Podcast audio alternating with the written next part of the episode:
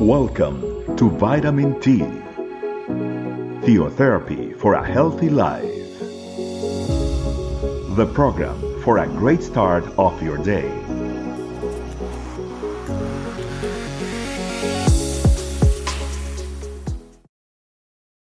Hi, family. Welcome to another Vitamin T.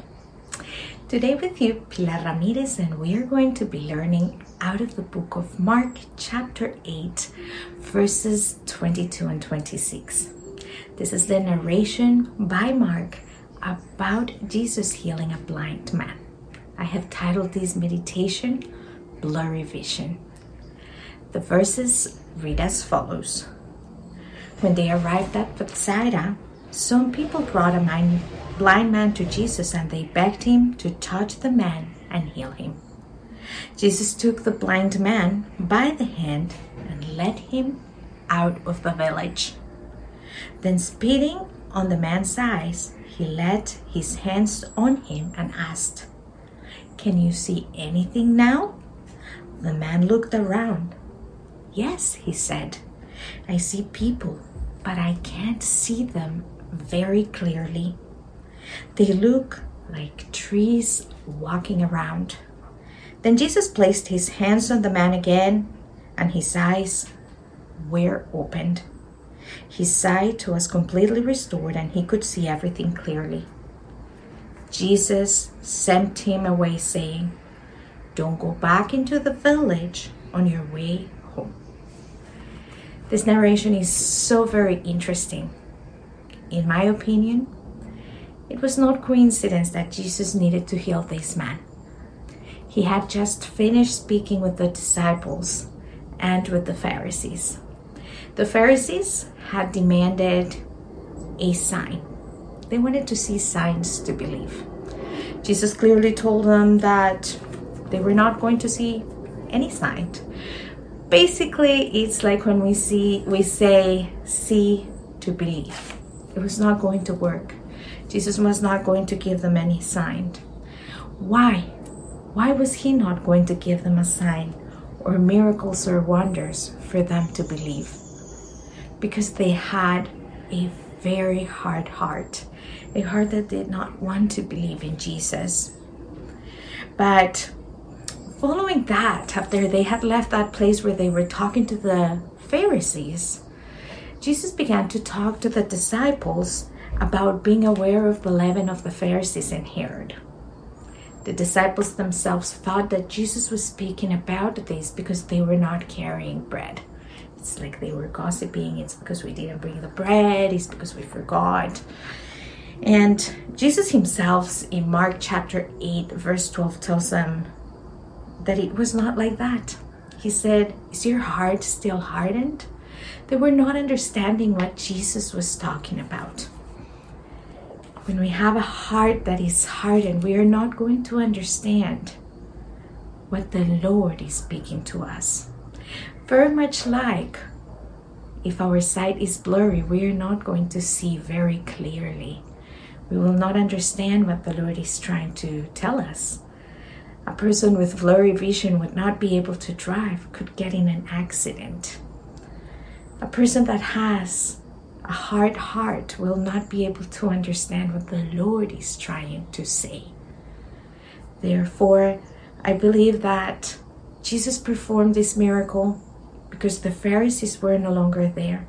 He was not going to perform miracles for those that were hard hearted, yet not willing to believe. He performed them for the disciples, those that yet not understanding and having a blurry vision in their spiritual heart desire to desire to learn from the Lord. And it is so very interesting that we receive the Lord. And if they tell us, Do you believe in Jesus? we may say yes. But our life may succumb in the moment that we have difficulties. That's when the blurry vision begins. It is then necessary that we once again have the touch of Jesus in our life. That's why Jesus, it says, then Jesus placed his hands on the man again. We need the touch of Jesus again and again and again.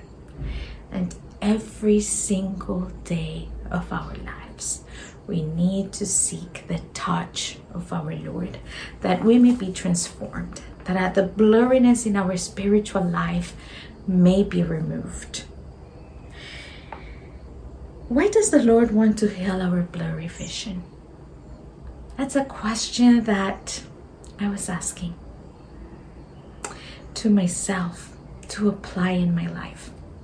And in the book of Ephesians, chapter 1, verses 17 through 19, I, I invite you to read it after we finish this meditation as well.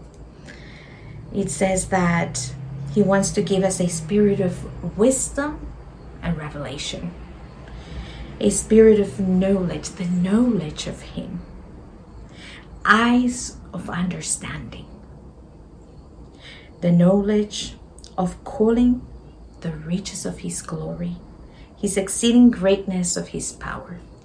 The Lord wants to feel all of our heart, work in us and through us to perform miracles in others. We can't forget about that. The importance of this blind man being healed for our life is of tremendous importance. It's so important that we understand that He didn't just randomly heal the blind man that we say, wow, Jesus performed so many miracles, so we just need to believe in Him. He performed it so that we could understand that we need to leave our hard heart behind. How do we do that? First and foremost, Jesus took this man and took him out of the village. Remember, a blind man, this man maybe knew the village, how many steps to his neighbor, how to turn into the following block to go to the store or to go to the fish, fisherman. But he was taken into a place that he did not know before. And even at the end, when he finally had clear vision, Jesus told him not to go back into the village. Today, the Lord is saying, don't go back into your old life, the old path that you have always known. Get to know Jesus and do the things according to what is written in His Word, that you may not walk like those who have no sight and are blind, or those who have blurry vision. Let's see clearly in the Lord, and He will bless us. Let's pray. I give you thanks, Father, for teaching us about this blind man that was able to see. Great miracle of restoration that you performed in him and a healing that you can do in our life. Your touch, your healing, and your word will always continue to be miraculous in our life. And we declare healing and life in our bodies and in our life but you as well want to heal our spirit and our soul. Lead us, Lord, to the place where we are out of our comfort zone in order to be healed, in order to seek you, to seek your touch once and once again until we may see clearly your will, your love, your purpose for our life. And lead us not to returning to the village into the place where we left all of our sins in our past life.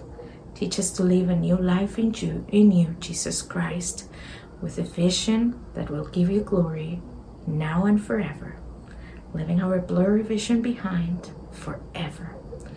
Jesus Christ, we pray today. Holy Spirit, I give you thanks. Touch each one of us hearing this meditation. Amen. Thank you, family, for this time today. God bless you and see you in another Vitamin T. Bye bye. Thanks for joining us. Remember, the Vitamin T can be found in audio, video, and written versions in our website, estecamino.com. We'll be waiting for you tomorrow for your daily Vitamin T. Theotherapy for a Healthy Life.